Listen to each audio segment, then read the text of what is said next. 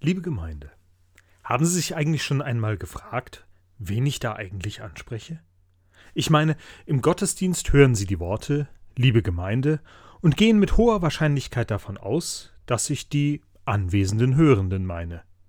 Im Podcast hier verzichte ich meistens auf diese Anrede und somit könnten Sie davon ausgehen, Gemeinde, das sind wohl diejenigen, die im Gottesdienst sitzen. Dem einen oder anderen kommt jetzt sicher der Gedanke, dass man jetzt, wo man doch den Podcast hört oder am Fernseher einen Gottesdienst der Kirche verfolgt, ebenfalls doch irgendwie Teil der Gemeinde ist.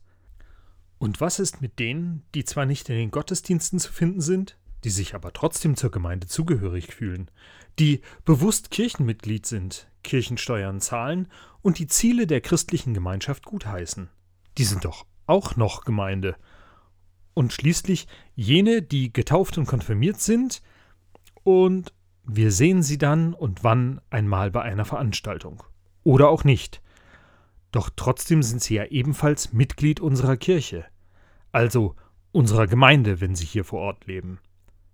Sie beginnen zu ahnen, so einfach ist das nicht, wer zur Gemeinde gehört.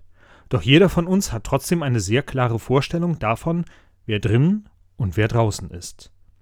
In einer Erzählung des Matthäusevangeliums geht es ebenfalls darum, wer zur Gemeinschaft Jesu gehört, gehören sollte und wer nicht. Jesus sah einen Menschen am Zoll sitzen, der hieß Matthäus, und er sprach zu ihm, Folge mir. Und der stand auf und folgte ihm. Und es begab sich, als er zu Tisch saß im Hause, siehe, da kamen viele Zöllner und Sünder und saßen zu Tisch mit Jesus und seinen Jüngern. Als die Pharisäer sahen, sprachen sie zu seinen Jüngern, Warum ist euer Meister mit den Zöllnern und Sündern?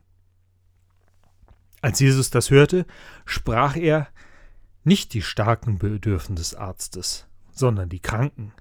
Geht aber hin und lernt, was es heißt, Barmherzigkeit will ich und nicht Opfer. Ich bin nicht gekommen, Gerechte zu rufen, sondern Sünder. Liebe Gemeinde, eine kurze Episode aus dem Leben Jesu. Die Schriftgelehrten wundern sich darüber, mit wem Jesus Gemeinschaft hat. Denn er redet ja nicht nur mit den Außenseitern der Gesellschaft, er sitzt sogar mit ihnen an einem Tisch und isst gemeinsam mit ihnen. Das darf nicht sein. Da vergeudet Jesus doch seine wertvolle Zeit mit solchen, die doch mit Gottes Sache nichts zu tun haben. Stattdessen arbeiten sie mit der Besatzungsmacht zusammen. Denen geht es doch nur um ihren persönlichen Profit. Das ist es, was die Pharisäer sehen. Unwürdige Zöllner, die nun einen Platz mit Jesus am Tisch haben. Jesus hat ganz offensichtlich etwas anderes gesehen. Er sah einen Menschen am Zoll sitzen. Er sieht einen Menschen, der einen Job hat. Nicht der Job bestimmt den Menschen, sondern der Mensch bleibt ein Mensch und wird als solcher von Jesus angesehen. Und mit Jesus sieht nicht irgendeiner diesen Menschen, sondern Gott sieht den Menschen am Zoll. Und diesen Mitmenschen fordert er auf, folge mir. Und der Mensch am Zoll lässt sich ansprechen. Wie oft kommt es vor, dass er als Mensch gesehen wird?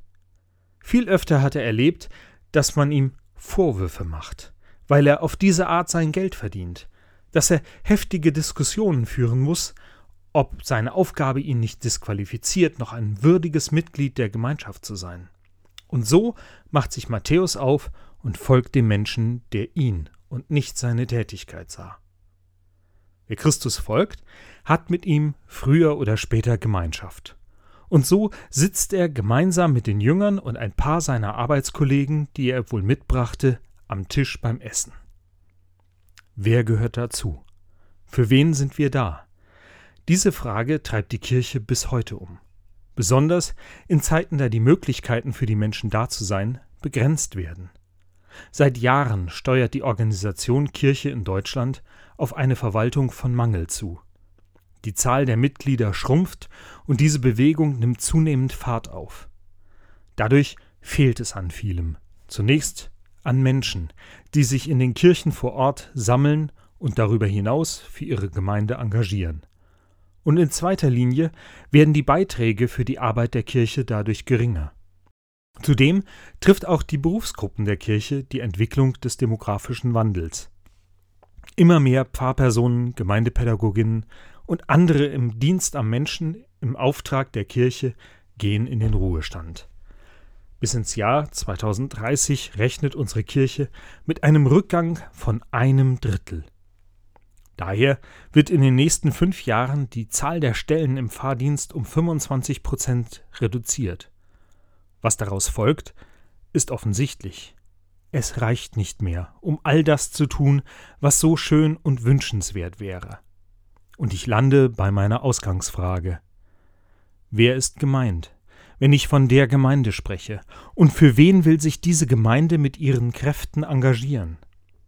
Diese Frage können wir rein wirtschaftlich beantworten. Wir konzentrieren uns auf unser Kerngeschäft, heißt es dann in den Firmen. Doch was ist das Kerngeschäft der Kirche? Und auf einmal sind mir die Pharisäer mit ihrer Anfrage an die Jünger nicht so fremd.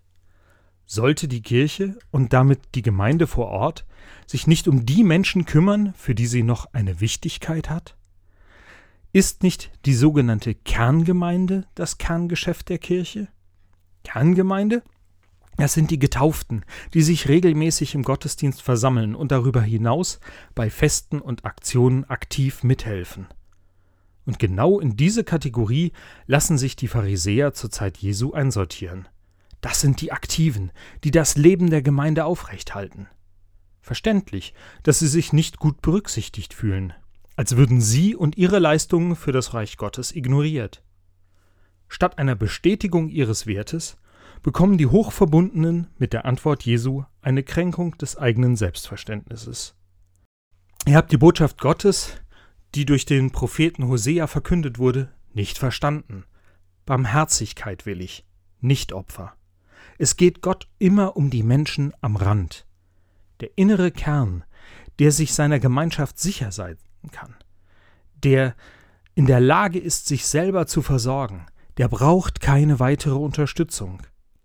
Die Menschen am Rand, und das sind nicht unbedingt die Kranken, die Alten oder die Armen, es sind diejenigen, die aus dem Blick geraten sind. Dort, wo wir nicht mehr den Menschen sehen, sondern einen Aspekt seines Daseins nutzen, um ihn als Person zu beschreiben. Ein Mensch, der im Rollstuhl sitzt, ist doch mehr als ein Rollstuhlfahrer. Ein Mensch, der ein Kind großzieht, ist mehr als ein Elternteil.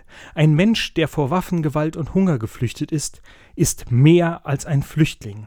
Ein Mensch, der finanzielle Hilfe braucht, ist mehr als ein Bürgergeldempfänger. Ein Mensch, der jung an Jahren ist, ist mehr als ein Jugendlicher. Ein Mensch, der älter als 65 ist, ist mehr als ein Rentner. Und ich vermute, so langsam können Sie die Liste fortsetzen.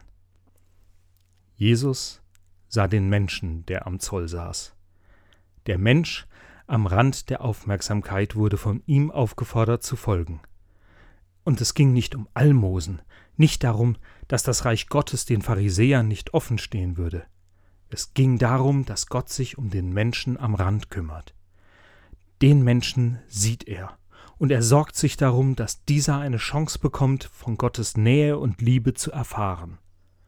Und da er folgt, erfährt Matthäus die Gemeinschaft mit ihm an seinem Tisch. Die Pharisäer hingegen müssen aufpassen, dass sie sich selbst nicht ausladen. Wenn ich Anteil an der Gemeinschaft habe, dann sollte ich nicht wegbleiben, nur weil mir die anderen Gäste nicht gefallen oder weil ich sie für unwürdig erachte. Liebe Gemeinde, das meint jeden, der sich angesprochen fühlt. Doch die Gemeinde Jesu Christi ist um so vieles größer. Er lädt die Menschen am Rand ein, ihm zu folgen. Die Gemeinde ist mehr als ihre eingetragenen Mitglieder und ihre Kernaufgabe ist die Botschaft Gottes in Wort und Tat weiterzutragen.